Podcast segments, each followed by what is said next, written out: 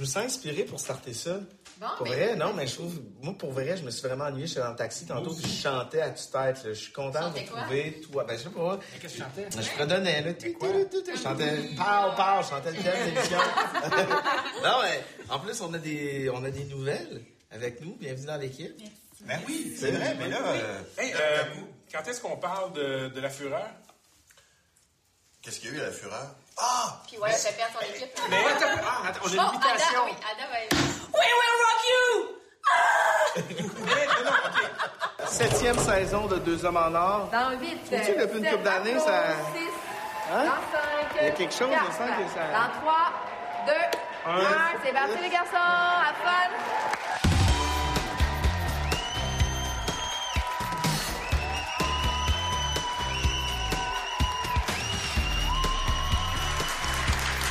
Ce soir, à Deux Hommes en Or, une autrice, compositrice, interprète qui ne laisse personne indifférent, Safia Nolin est avec nous. Avec un article qu'elle a publié récemment, euh, elle explique comment, finalement, Instagram l'a mené à la dépression et à un débordement d'anxiété.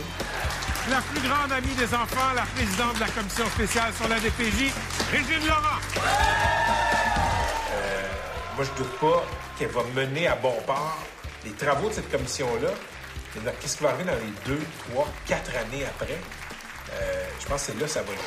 On reçoit celui qui peut être le plus grand voyageur au Québec, le globe-trotteur et homme d'affaires, Bruno Roddy.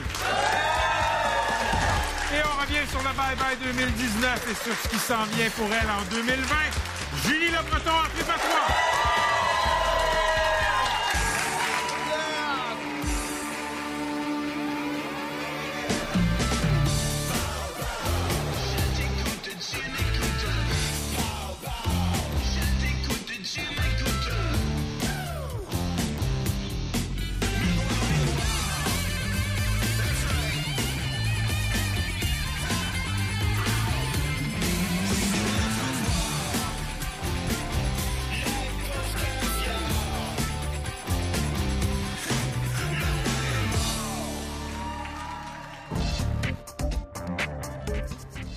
Fasciné d'apprendre que Julie Le Breton doit encore se battre pour avoir le même cachet que ses partenaires de jeu masculins et que des fois, ça marche pas. Et parfois, la personne qui refuse d'y donner l'équité, c'est une femme. Ouais, mais dit que ça se sentait que c'était une équipe masculine dans les postes décisionnels du bye-bye, tu sais. C'est pas un peu facile de dire ça après, parce que euh, quand tu signes le contrat, puis ça, on va y demander à Julie, quand tu signes le contrat, tu te demandes pas avec qui tu vas travailler, puis là, tu vois que c'est tout des pénis. Regardera ça, ok? Je sais pas si elle l'a wordé de même.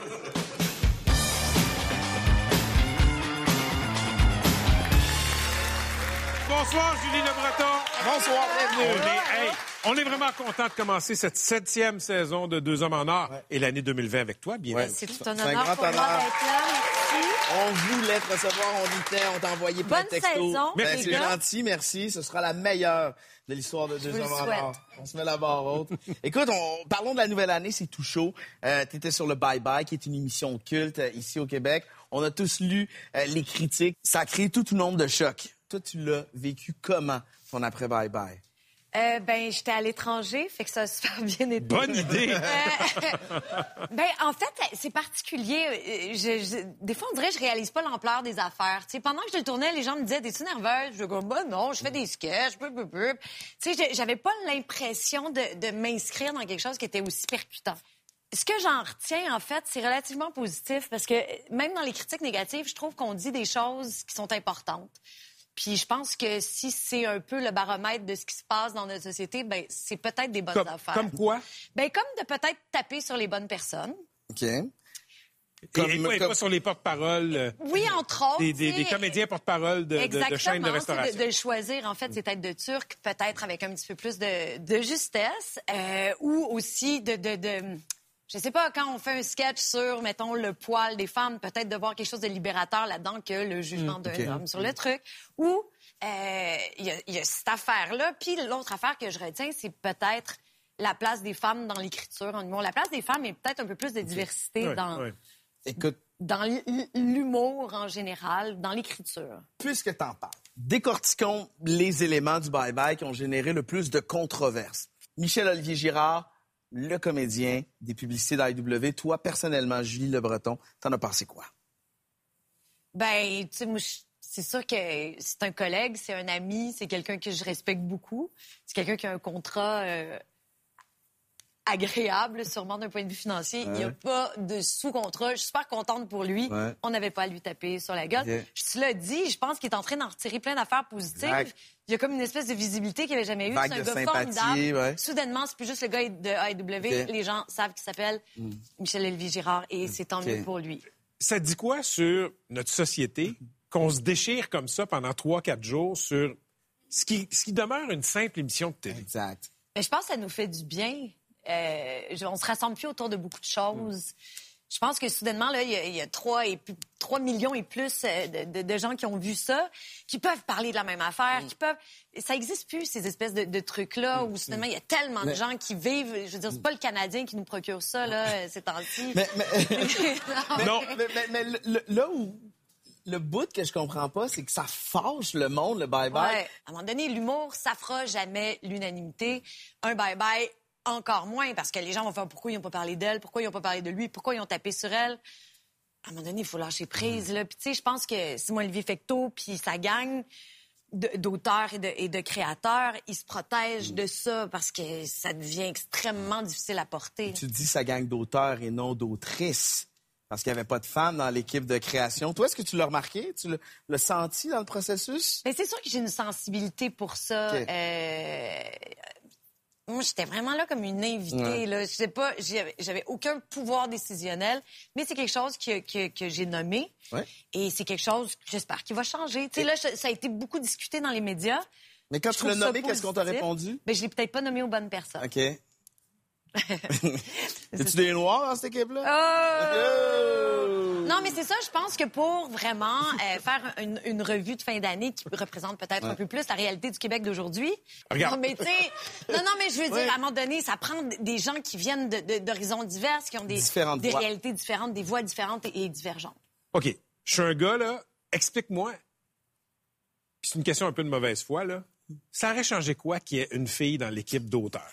Mais pas une fille, peut-être quelques filles, peut-être juste d'avoir la- une réalité féminine sur l'actualité. Euh, tu vois? Pas juste une fille pour Mais, faire mais concrètement, présence. concrètement, dans quel sketch est-ce que ça aurait fait une différence? Ben, il y aurait peut-être eu des sketchs différents, mais, mais peut-être que ça n'aurait pas fait de différence. Mais, mais je pense qu'en 2020, quand tu as huit auteurs autour d'une table, ben, ça peut valoir la peine qu'il y ait un peu moins d'homogénéité. T'es-tu en train de te demander à qu'est-ce que ça sert, la parité?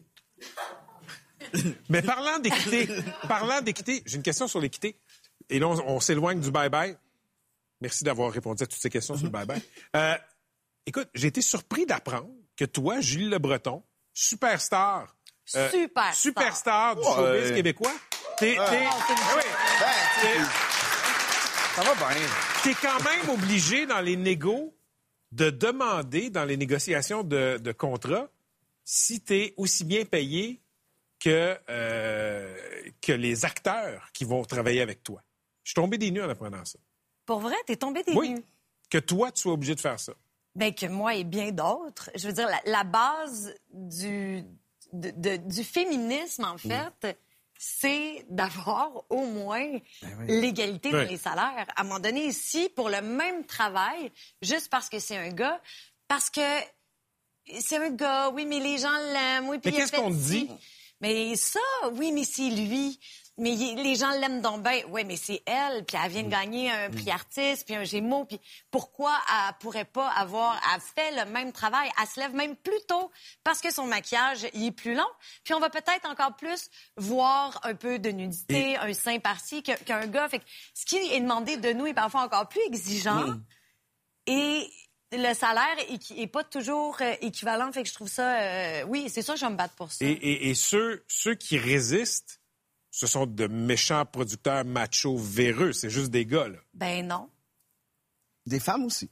Non, mais je sais pas, j'ai pas de- d'exemple concret en tête, mais il y a beaucoup de. il y C'est a une, beaucoup c'est une de- question un peu Il y loadée. a beaucoup de femmes Mais- qui produisent en télévision. Puis qui disent ça. Mais Oui, mais lui, il est tellement connu et Mais aimé. c'est- même pas du, du cas par cas. On vit dans, on est dans, encore dans une culture où le travail des hommes est regardé différemment de celui des femmes. Hmm. Et ça, dans plein de sphères. Pas juste dans, dans mon milieu. Pour toi, c'est une question de culture plus que d'individus qui prennent des Complètement. décisions. Oui. OK. euh, je veux qu'on parle des beaux malaises. Moi, c'est une de mes séries coup de cœur. J'étais très triste euh, que, que- ça finisse à TVA. Et là, Martin Matt a annoncé qu'il y aura une autre saison des euh, beaux malaises. D'abord, super content euh, de retrouver ta famille. Est-ce que tu vas être la femme de Martin Matt ou l'ex-femme de Martin Matt? Quoi? Ben, on sait que ça brassait un peu à la fin. Mais ça arrive dans la vie. Ça arrive, une séparation dans la vie. Euh, je sais pas, il faudrait demander à Martin.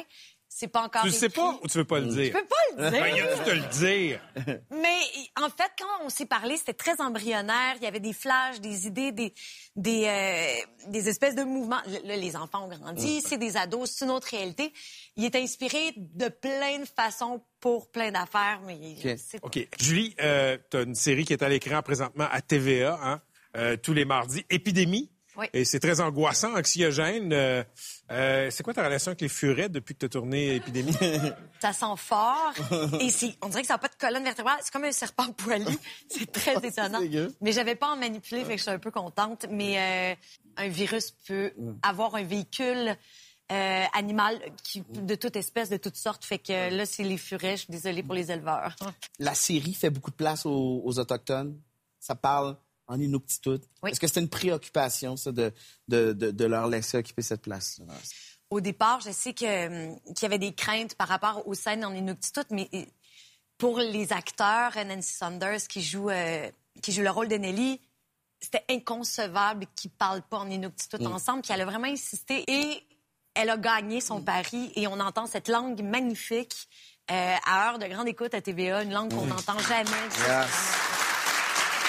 Merci, Julie Le Breton. Merci venue nous voir. Écoute, on peut te voir dans les Corps célestes dès le 21 janvier Et au mon théâtre. Dieu, théâtre d'aujourd'hui, Oui, oui, une on a, création, euh, Très ambitieuse. oui, très, très ambitieuse. Puis dans Les Pays d'en haut, qui est ma série chouchou de Mais, Radio-Canada. mais ça manque un peu de diversité culturelle, je trouve, Ouais. les pays d'en haut. Un, bla- un, un séraphin noir, ça se pourrait être sûr. Et- et- tu suis Gilles Desjardins sur Twitter, Ouais. propose-lui. C'est bon.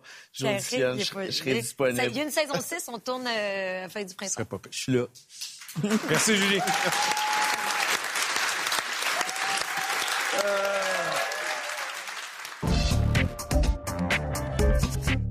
Safia Nolin, euh, une des personnalités les plus googlées au Québec dans la dernière Ah oui? année. Ouais, vraiment. euh, Mais souvent googlé, souvent insulté, souvent. exposée. Polarisante. Parce que ceux qui l'aiment la vénèrent. Puis ceux qui ne l'aiment pas, euh, c'est- gênant à quel point ils déversent leur fiel à son propos. On comprend pas qu'est-ce qui peut générer ça en elle parce que c'est comme peu importe qu'est-ce qu'elle dit, peu importe qu'est-ce qu'elle fait, le flot de violence qui, qui- qui est à son égard est comme sans nom. C'est vraiment une fille drôle, joviale, qui, oui, chante des tunes tristes, mais elle est fun. Fait que je sais pas comment aborder cette entrevue-là parce que je sais qu'on va rire et qu'on va avoir du fun, mais on va quand même aborder des sujets qui sont lourds, c'est-à-dire euh, le burn-out et l'anxiété. Et ta défaite à la fureur.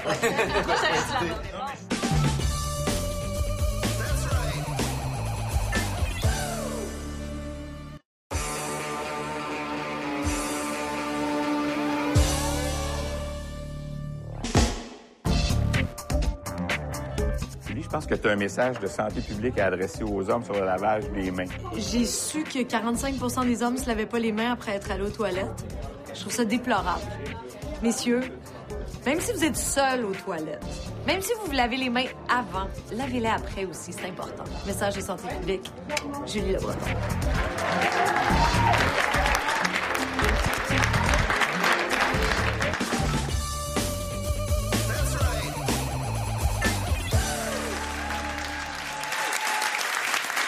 Safia Nolin, on s'est rencontrés à quelques reprises. Je t'apprécie, je t'apprécie comme artiste. Fait que c'est un grand plaisir de te recevoir pour la première fois Deux Hommes en Or. J'espère que tu vas bien.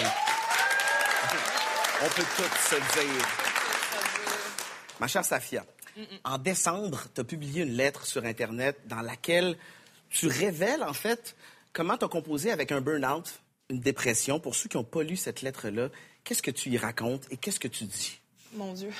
Ça part raide? Ça va rare. Ouais. Euh, ben, c'est une lettre qui euh, explique comment est-ce que j'ai trouvé ça dur après la sortie de mon deuxième album, même un peu avant de dealer avec euh, créer. Mhm. Puis, mettons, c'était rendu dans ma tête à comme peut-être genre un énorme pourcentage de, de- de vouloir réussir plus que de faire shiner mon art, puis même me valoriser en tant que musicienne puis personne. Fait que c'est une, c'est une genre de lettre qui parle du fait que j'étais comme obsédée avec euh, La performance? la performance. Ouais, pas, pas genre l'argent. tu sais, C'est cool l'argent, mais tu sais, je veux dire, euh, il y en a pas tant que ça en musique. Puis plus par rapport à ce que, ce que, ce que le monde me donnait, genre le- le- des likes, des followers, euh, des, des, des, des entrevues, des trucs de même, d'être exposé. Ouais, l'attention, c'est vraiment le bon mot. Fait que c'est ça, c'était plus par rapport au, au fait que c'est addictif, l'attention, puis que plus que tu t'accroches à ça, plus que tu t'éloignes de pourquoi tu fais ça, puis comment tu le fais, parce que veux, veux pas, ce genre d'affaire-là, ça joue dans ta tête. Puis, bref, tu parles de ça. Ce qui aurait dû t'emmener sur un nuage a été la source d'une grande anxiété, finalement. Euh, tu dis, en des mots très, très clairs, que ce burn-out-là a généré et a fait monter en toi une forme de jalousie envers des, des nouvelles coqueluches du moment. C'est rare qu'on dit ça. C'est rare qu'on entend ça. Euh, Est-ce que tu as dit tout haut ce que beaucoup de gens vivent tout bas? Ben, je pense que oui, il y a- il y, a- il y a beaucoup de monde, je pense, qui vivent ça. Je pense que c'est difficile. Au Québec, c'est comme un micro climat genre culturel où est-ce qu'il y a une espèce de truc à la chaîne qui se passe. Il y a eu moi, mais avant moi, il y avait bien du monde. Puis Ah ouais. sûrement que j'ai fait cet effet-là à du monde. Puis après ça, il y a d'autres personnes qui vont se sentir comme ça avec des nouveaux. Puis je pense que c'est un peu ingrat. Qui t'a fait ça, mettons? De qui, Ben, de qui tu t'es mis, qui tu t'es mis à jalouser? N'importe qui, que ça soit Hubert, Le euh, les louanges, n'importe qui, c'était rendu genre, mettons même du monde que techniquement sur papier, moi j'avais plus de succès. Euh, des filles, des gars, des enfants, des vieux, n'importe qui, n'importe qui. C'était- fou en fait. C'était même des trucs qui sont même pas en musique. euh. T'es mis à te comparer. Ah, je me comparais, je me comparais. Puis c'est fou parce que je suis pas quelqu'un de même, genre zéro, tu sais. Puis je me trouve un peu naïf parce que euh, mon premier album, j'arrêtais pas de dire, ça me fait rire parce que j'arrêtais pas de dire, OK, moi, j'ai genre pas d'attente, je suis vraiment contente, tout ce qui m'arrive, genre, c'est super nice, puis vu que j'ai pas d'attente, je peux pas être déçue, puis je me. Je suis genre, wow, OK, je suis vraiment jeune, puis, puis naïve, parce que dans le fond, c'était moi à ce moment-là. c'est un peu nono, là. C'est genre, c'est sûr que c'est facile de pas avoir d'attente quand c'est toi qui est comme the shit en ce moment. Ce que tu exprimes là, Safia, est-ce qu'on a tous ça en nous? Un enfant qui a moins l'attention de ses parents, quelqu'un qui fait du sport, qui est plus, euh, le plus performant. Est-ce que on a tous cette, cette ombre de jalousie-là en nous? je crois, j'ai pas genre la prétention de penser que c'est juste en culture. Je pense que même euh, dans d'autres jobs, il y a ça. Je veux dire, je suis pas dans un bureau, mais j'imagine qu'il y a moyen d'être comme. Puis c'est, comme. Je sais pas si c'est de la jalousie le mot, mais plus comme de l'envie parce qu'on on est, on consomme comme une version genre améliorée de la vie des gens. Tu sais. Comme moi, mon Instagram, des fois, je le check puis je suis comme, man, ma vie, elle a l'air fucking cool. Ma vie est cool. Mais elle est pas, tu sais, des fois, c'est pas le fun, là. c'est juste, ça a pas l'air de jamais, tu sais, ça apparaît pas sur mon Instagram que des fois, je suis comme, ah, ah. Est-ce que euh, c'est le fun, la popularité? La Pas notoriété? tant, pas tant. Tout le monde est comme. C'est drôle parce que c'est comme. Ah, ça doit être le fun. C'est comme, non, pas tant. C'est le fun parce qu'il y a du monde qui. Tu sais, grâce à ça, je peux dire des trucs. Le monde écoute ma musique. Pour de vrai, moins que. J'ai plus de reach, je pense, en tant que personnalité publique, de propager mes messages que de monde qui écoute ma musique grâce à ma notoriété parce qu'il y a comme vraiment aucun lien. Là.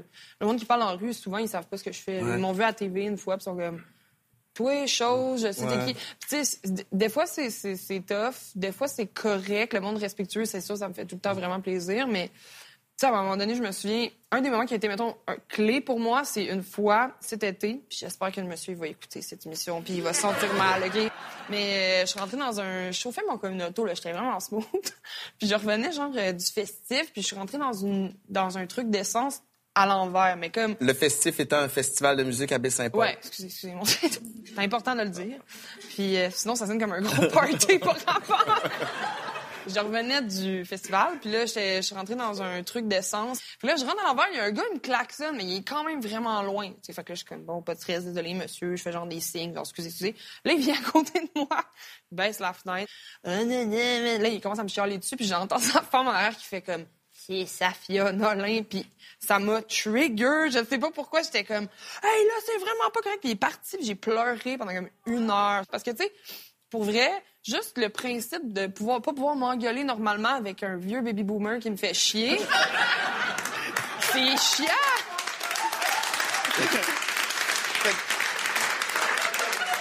Fait, fait que dans le fond, ta popularité et ta notoriété portent un peu ombrage à ton art. Ben, c'est sûr que oui, parce que là, genre, ça l'a porté euh, atteinte à mon. Ma, pas ma, ben, ma santé mentale quand même, parce que ça fait comme quoi, là, je sais pas, cinq ans presque que Limoilou est sorti, puis ça fait une couple d'années, je me fais chier quand même, là, parce qu'il y a beaucoup de bien, là, mais comme. Même le clip où je suis complètement tout nu dedans, personne ne me croit quand je dis ça, mais j'étais persuadée, mais persuadée que euh, le monde se- s'en sacrait juste, puis qu'il allait pas le checker. OK. Parlons-en. OK. OK. Mais vous êtes complètement nu pour, pour exprimer de la diversité corporelle. Mais tu me comprends d'y voir quand même un- une forme de paradoxe. Genre- C'est-à-dire que, que la, la- la diversité corporelle a été la cause d'ennui pour toi d'y aller all-in, de te révéler dans ton plus simple appareil. Je veux dire, tu sais, si... si- Je serais pas game de faire un deux hommes en graines, là. non, mais tu sais, je veux dire, c'est comme... Wow! C'est bon comme! Ben, Il y a quelque chose de. C'est comme. Hein? Tu t'as- pris tout le monde par surprise avec ça. Fait que, y a-tu un paradoxe, je suis fou? Non, c'est juste que. On dirait qu'il y a une partie de moi qui était comme, oui, je vais le faire, puis j'étais. Je pensais pas que j'allais le faire pour vrai, tu sais, tu comprends? Je me suis comme un peu pognée là-dedans moi-même. Puis à un moment donné, j'ai fait, bah, rendu là, tu sais. Ouais. Puis il y a une partie de moi aussi qui est comme, maintenant, je me dis tout le temps, genre, ça pourra pas être pire que la fois où j'ai fait un clip tout nu. T'en es où dans ta réflexion par rapport à ton avenir? Bonne question. Comme là, en ce moment, Mm. genre, je me magasine une vanne sur Kijiji pour camper dedans pendant six mois. Ah ouais? Puis je me tatoue les cuisses compulsivement. Fait que, tu sais, je sais pas, là, c'est que... J'essaie des affaires, je suis comme... C'est juste, je vais à essai-erreur. Essai-erreur. À date, les tatous puis le- la vanne, ça, ça sonne nice. La, la musique. Y la musique là-dedans? Non, sérieux, non, non, mais euh, j'essaye, là, je me dis, je devrais... Comme moi, je compose vraiment juste quand je suis seule, puis je suis comme isolée. Puis euh, ça serait temps, là, que je m'isole, puis que j'écrive. Est-ce qu'on va te voir encore autant? Penses-tu occuper autant de place médiatique? Tu souhaites d'être un peu plus euh, sous le radar? C'est une bonne idée. Genre... Ah, c'est parce que je sais pas. Je sais pas si j'ai moins envie d'être là médiatiquement parce que ces opportunités-là, ça me permet justement de parler de plein d'affaires que je trouve importantes. Mais euh, par rapport à ma musique, ça me, ça me donne, pour de vrai, honnêtement, je vais le dire aujourd'hui, ça me donne presque rien. De toute façon, il n'y a plus beaucoup de, de plateformes euh, pour euh, exposer la musique. Mon Dieu, c'est une autre affaire, par exemple. mais bref, tout ça pour dire que je sais pas. Ça dépend aussi si le monde m'invite. Ben, ici, tu es toujours la bienvenue. Merci. Ma chère Safia. Puis je dois dire que ta sensibilité artistique, ta voix, puis ta façon de chanter, elle me touche beaucoup et je trouve qu'elle euh, ben, qu'elle réveille une, une mélancolie, un spleen qu'on porte tous en nous. Et ça, c'est très réconfortant. Fait que peu importe ce que tu vis, je te souhaite du bien et puis continue à, à chanter aussi bien que tu le fais. Merci.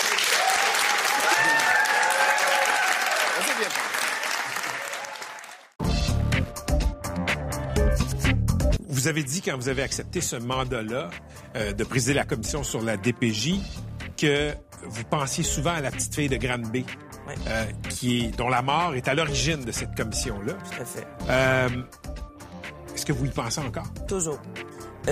Parce que ça me donne de l'énergie. Parce que je me dis, elle, là, elle sera pas morte pour rien.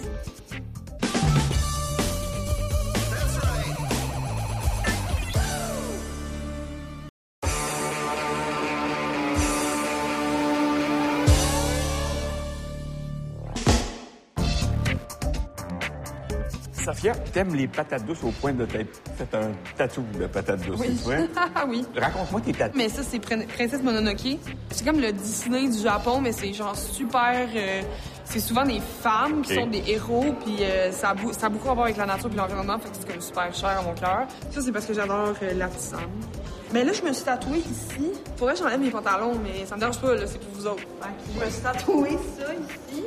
OK, c'est tout Mais petit. il est en train de guérir, là. Il y a une crotte dessus, mais ça guérit. Puis ça, tu sais, c'est ça, c'est ma petite chèvre. Ça, c'est toi qui les fais. Ouais.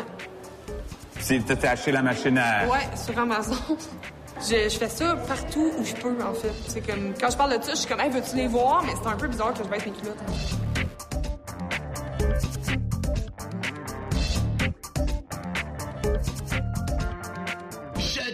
Tu m'écoutes. Régine Laurent, bienvenue à Deux Hommes en Or. Merci. Vous êtes euh, présidente de ce qu'on appelle la Commission spéciale sur les droits des enfants et la protection de la jeunesse, aussi connue sous euh, Commission sur la DPJ. Ouais. Euh, depuis le début des travaux, vous avez entendu 77 témoins. Mm-hmm. Qu'est-ce qui vous a le plus choqué? Les jeunes, la parole des jeunes. Parce Les- a débuté les anciens de la DPJ. jeunes. Oui, tout à fait, qui sont des jeunes adultes aujourd'hui.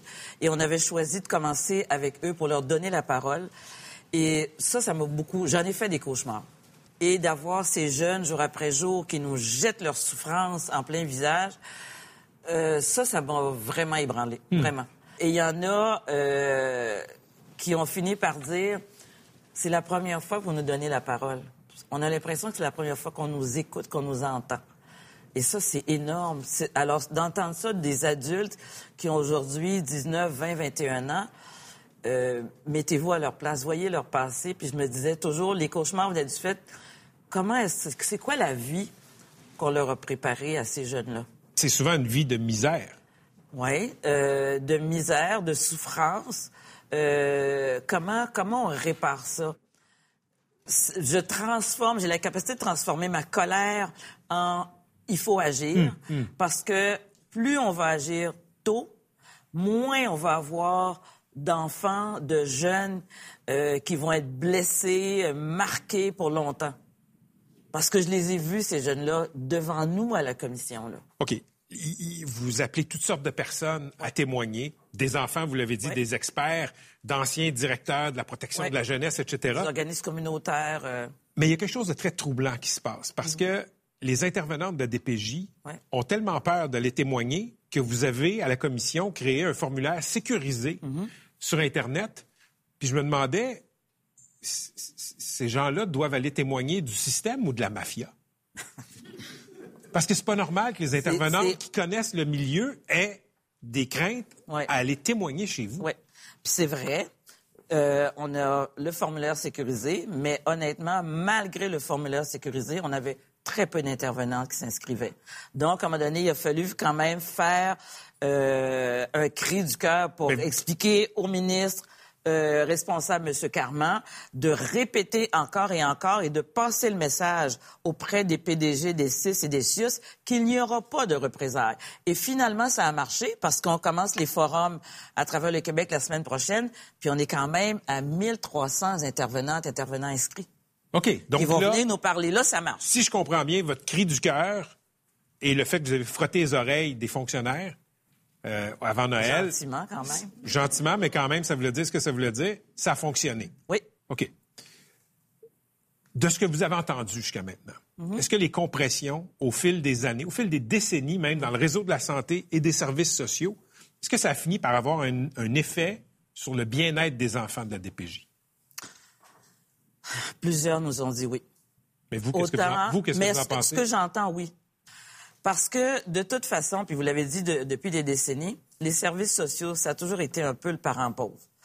Et euh, là, avec les dernières compressions, tous le- les services sociaux en ont souffert, y compris la protection de la jeunesse. Et on a entendu quand même quelques intervenantes euh, avant les fêtes qui nous ont expliqué comment, dans leur travail, c'était de plus en plus difficile, voire par moments impossible, de travailler selon des règles de l'art. Qu'est-ce que ça veut dire? Ça veut dire j'ai, je n'ai plus le temps de me rendre à domicile aux deux semaines comme je devrais le faire. Mhm. Donc, j'ai pas, j'ai pas fait le suivi correctement. Elles- Elles ont trop de dossiers Elles ont pour trop de le dossiers. temps dont elles disposent dans une semaine, Voilà, ça? voilà. Et quand on parle de dossier, moi je dis toujours, on parle d'enfants et de familles. Donc, au lieu d'avoir 13, 14 ou 15 familles ou enfants, quand vous en avez le double, malgré la bonne volonté du monde, c'est impossible d'être capable d'être un soutien réel, de faire un accompagnement réel pour ces familles-là et ces enfants. C'est juste humain. Vous avez dit, quand vous avez accepté ce mandat-là euh, de présider la commission sur la DPJ, que vous pensiez souvent à la petite fille de Granby, euh, qui est, dont la mort est à l'origine de cette commission-là. Tout à fait. Euh, Est-ce que vous y pensez encore? Toujours. Moi, je lui avais donné un petit nom dans ma tête, puis je le garde, je le garde toujours. Et, C'est quoi euh, son nom? Tilili. Tilili. Et euh, les, euh, les journées où les gens me disent T'as l'air fatigué, t'es-tu fatigué? Je me dis Non, je suis pas fatigué. J'ai pas le droit parce que personne croit qu'on va rendre le rapport le 30 novembre 2020. Bien, on va le faire parce que je ne veux pas dire à d'autres enfants Excusez-nous, on n'a pas eu le temps à 12 commissaires de s'entendre puis d'arriver à un rapport en un an et demi. Jamais je dirais ça à des enfants. Fait qu'on va y arriver. Et je pense souvent à elle euh, parce que ça me donne de l'énergie. Parce que je me dis, elle, là, elle sera pas morte pour rien. Vous avez dit que vous accepteriez jamais que le rapport soit tabletté. Et Dieu sait qu'au Québec, il y a des commissions d'enquête dont les recommandations euh, ont été tablettées, ignorées. Le temps passe, puis on finit par oublier. Comment vous allez faire pour que votre rapport ne soit pas tabletté? Premièrement, avant d'accepter, j'ai eu une rencontre avec le premier ministre, M. Legault. Et c'est une des choses, comme je vous regarde là, je lui ai dit, écoutez, si vous allez tabletter ce rapport-là, retournez-moi à la maison, j'ai j'ai pas de temps à perdre, puis je ne pourrai pas l'accepter. Et il m'a dit, Madame Laurent, je vous assure que ce ne sera pas le cas. Je et c'est honnête. Il me dit, c'est pas vrai que je vais tout faire ce que vous allez me demander, mais je vous dis, le rapport ne sera pas tabletté. La juge Charbonneau, de la célèbre commission Charbonneau, a jamais parlé après. Il y a plusieurs recommandations de son rapport qui n'ont pas été appliquées. Elle n'est jamais sortie de sa réserve. Si je comprends bien, vous, vous allez monter au créneau si les recommandations ne sont pas appliquées. C'est parce que je suis pas juge, moi, fait que je redeviendrai euh, le 30 novembre euh, une citoyenne comme tout le monde qui aura droit de parole. Mais j'ai presque envie de vous dire que votre travail après la commission va être aussi important, sinon plus important que celui que vous faites présentement. Euh, si c'est ça, ben je suis bien équipée parce que je vais avoir 11 commissaires avec moi pour monter au créneau. Alors Mais vous allez chialer si on essaie de vous tabletter. c'est pas c'est pas de chialer, c'est que tout le monde est d'accord. Rappelons-nous l'onde de choc que ça a provoqué au Québec. La mort de la petite. la mort de cette petite-là. Il n'y a personne au Québec qui va accepter qu'un gouvernement ne fasse rien. Pour moi, c'est clair. Il n'y a, même pas de, de doute là-dessus. Ça fait maintenant quelques mois que vous auscultez le système euh, avec vos camarades de la commission. Est-ce que présentement, le système de la protection de l'enfance au Québec, c'est un échec? On s'est organisé que ce soit un échec. Mais c'en est un. Parce que on- quand on ne permet pas aux intervenantes de faire leur travail comme il faut, de faire de l'accompagnement, quand on ne donne pas les services euh, d'un psychologue pour des enfants, quand on ne donne pas les, les soins en santé mentale pour des familles qui pourraient être accompagnées et qui iraient mieux. Quand on donne trop de dossiers, sûr, c'est un quand on échec. donne Quand trop on de donne trop de dossiers dossiers aux intervenants. c'est sûr que c'est on s'organise pour mettre le système en échec. Et c'est ça qui ne pourra pas continuer. Parce que quand on parle d'un système en échec, ça veut dire que c'est des enfants dont on ne prend pas soin comme il faut. Et c'est des familles dont on ne prend pas soin. Vous dites que vous ne laisserez pas le rapport se faire tabletter. Non. Faire de la politique, ce serait une excellente façon de vous assurer que le rapport soit pas tabletté. Non, merci. Excusez. Non, Aucune merci. chance? Non, merci. Aucune chance. Non, merci. Ma vieille mère disait, il y a des circonstances où non est une phrase complète.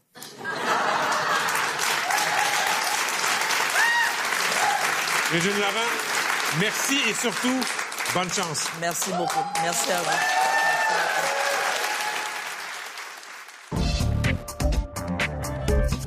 C'est quoi ce pays-là? Quand on va en Iran, le plus gros choc, c'est quoi? Le plus gros choc, en fait, c'est la gentillesse des gens. Et il y a aussi énormément de résistance au régime en Iran.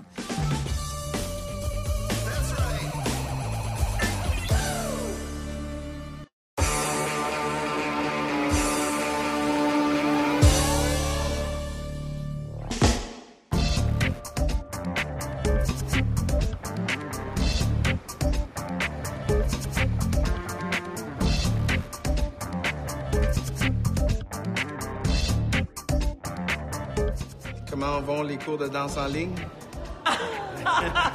On en sait trop, hein? Mais là, mais là, c'est frustrant parce que depuis que j'ai accepté la commission, j'ai Ah, plus le temps d'aller faire la danse en ligne. Mais quel genre de danse? Non, mais. Mais de danse en ligne comme ça? danse en ligne comme ça, puis on retourne, Ok. puis wow, wow, wow. Ah ouais? Et c'était pour relever un défi. OK. J'avais dit, regardez-moi bien, un jour, je vais danser la danse en ligne. J'allais prendre des cours.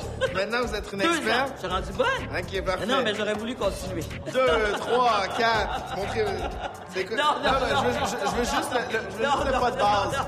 Il n'y a aucune chance qu'on le fasse ensemble. Non, non, Aucune- non, non, aucune non, non.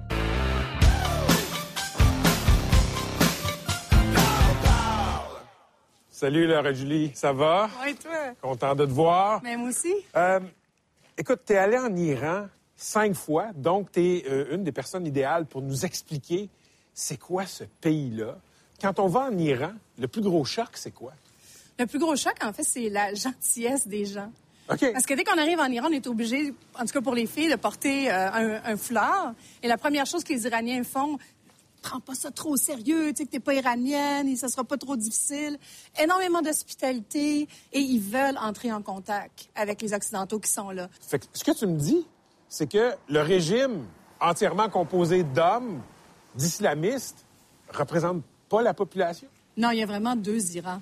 Il y a l'Iran de la sphère publique, où en effet, les gens doivent vivre selon certains codes, et il y a l'Iran de la sphère privée, où là, les gens ont beaucoup plus de liberté, et il y a aussi énormément de résistance au régime en Iran. Partout où tu te promènes, les gens poussent toujours un petit peu leur loc, tu sais, pour essayer d'en faire un peu plus, pour avoir un peu plus de liberté. C'est ça qu'on ressent quand on est là-bas. Pousser sa loque, c'est-tu, par exemple, les femmes qui se maquillent puis qui mettent pas le hijab euh, jusqu'aux sourcils, mettons? Exactement. Mais aussi qui vont écouter de la musique, qui vont faire des parties. Les Américains et les Iraniens, maintenant, sont en chicane depuis 40 ans, mais ça a déjà été les meilleurs amis du monde, ce monde-là. Qu'est-ce qui s'est passé? Ben, il y a eu un- une grosse affaire qui s'est passée, c'est que la CIA et les services secrets britanniques ont aidé à euh, faire un coup d'État contre le premier premier ministre élu de l'Iran, Mossadegh, en 1953. Donc, ça a commencé à créer une espèce de d'antipathie entre les deux. Depuis la Révolution, le régime a complètement utilisé cette antipathie-là, puis on a fait quelque chose de central, en fait, à la survie du régime. On est là parce qu'on résiste aux États-Unis. Donc, euh, et là, on le voit, on est, on est vraiment rentré euh, récemment dans une phase de- d'immense tension entre les deux pays. On se croise juste les doigts pour pas que ça aille vraiment plus loin. On se croise les doigts pour qu'on soit encore là pour en parler euh, la semaine prochaine, Laura Julie. Laura Julie Perrault, éditorialiste à la presse. Merci pour le cours Iran 101. Plaisir.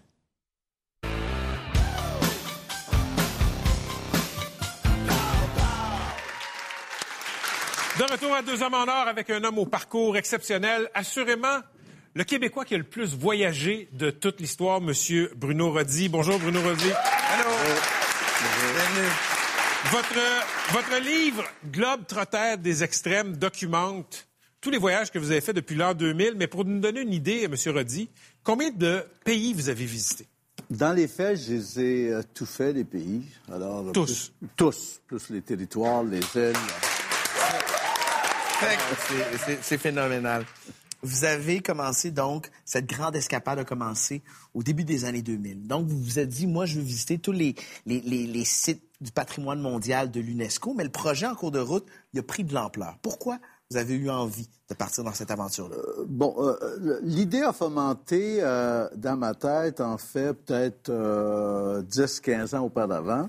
Et plus tard, évidemment, mes enfants, euh, ils ont grandi et euh, j'avais moins de responsabilités. Donc, je me suis dit, bon, euh, je vais, euh, je vais voyager et euh, je vais prendre l'angle des sites du patrimoine mondial de l'UNESCO.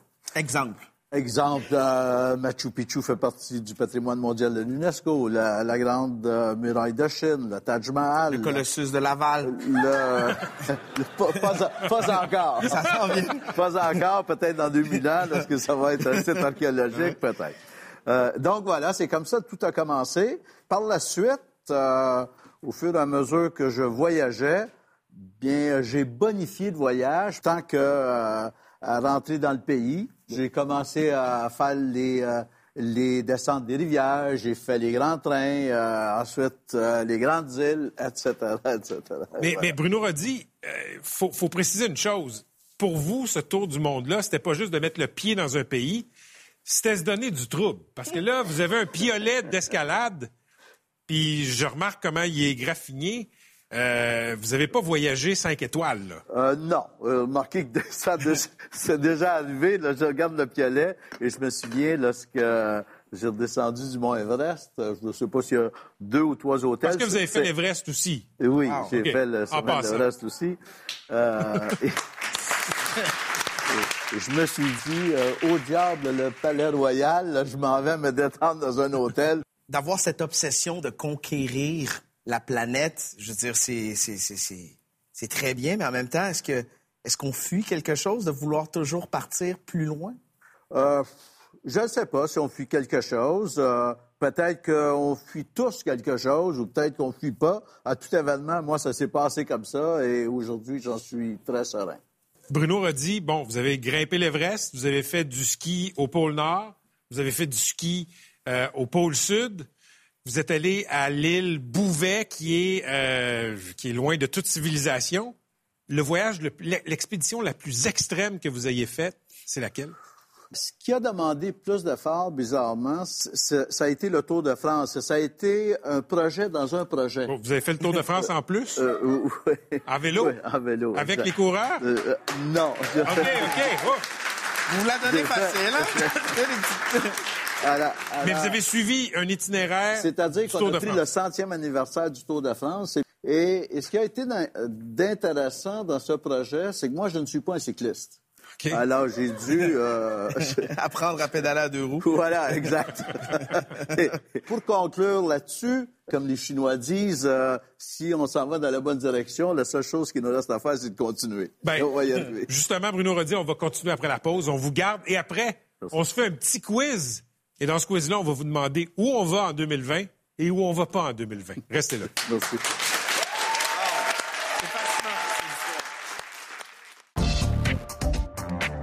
Tu as trois propositions pour te présenter en spectacle. Tu dois absolument dire oui à l'une d'entre elles. Alors, tu es invité à faire ton show au spectacle des Régates de Valleyfield, au Festival des Nuits psychédéliques de Québec ou au Festival du naturisme canadien. Ben, sûrement les nuits psychédéliques de Québec, là.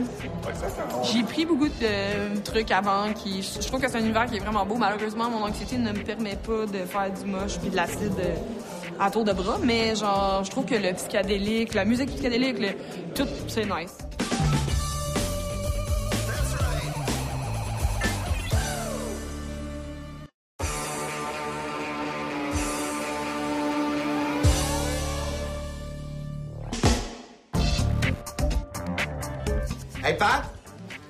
Bien sûr, on a une petite surprise pour toi, Safia et moi. On te fait plaisir, mais en même temps, je me fais plaisir parce que cette chanson-là, c'est mon plaisir coupable. Tu vas chanter, là. Ben, on va chanter. Ça sert à rien, je connais déjà le chemin. Entre l'ombre et la lumière, j'ai jamais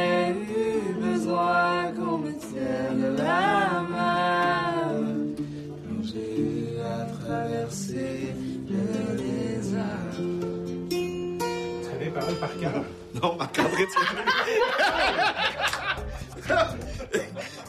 Merci. Merci.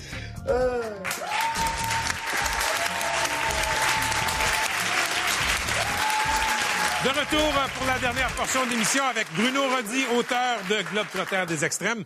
Euh, assurément le plus grand voyageur de l'histoire euh, du Québec.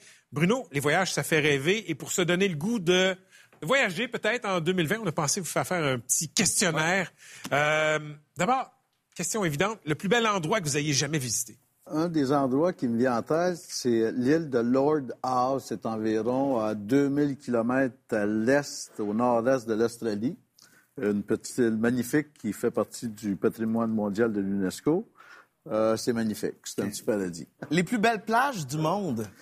Les plus belles plages du monde. Bon, euh, je pense, je pense à la Polynésie française, euh, je peux dire le Brésil, euh, Seychelles, Maldives, Philippines. Bruno, le meilleur endroit à visiter si on n'a jamais voyagé? Si on n'a jamais voyagé, le meilleur endroit, c'est partout. C'est- on peut aller n'importe n'importe où, mais on a un magnifique pays, comme je dis souvent. Donc, euh, Ici, au Québec, au Canada. au Québec, au Canada, ben oui, on a tout ici. euh, Nous sommes le deuxième plus grand pays euh, de la planète, alors euh, on a vraiment tout. Laval. Le Colossus. Votre, votre prochain voyage, Bruno Roddy, ce sera où? Euh, en fait, mon prochain voyage, ça va être demain matin. Ma fille, euh, ça va à New York pour quatre jours, puis elle dit, papa, je voudrais que tu viennes avec moi. Donc, Ah. je vais être à New York pour quatre jours. Yes. Bon Merci voyage. beaucoup, Bruno Roddy. Merci. Bruno Roddy, auteur du livre, de l'excellent livre. Globe des extrêmes. C'est tout pour Deux hommes en or. Merci d'avoir été là. La semaine prochaine, on est de retour, même heure, même poste. Denise Bombardier et Martin Petit seront là pour assister à l'émission publiccible.com. Merci, bonsoir.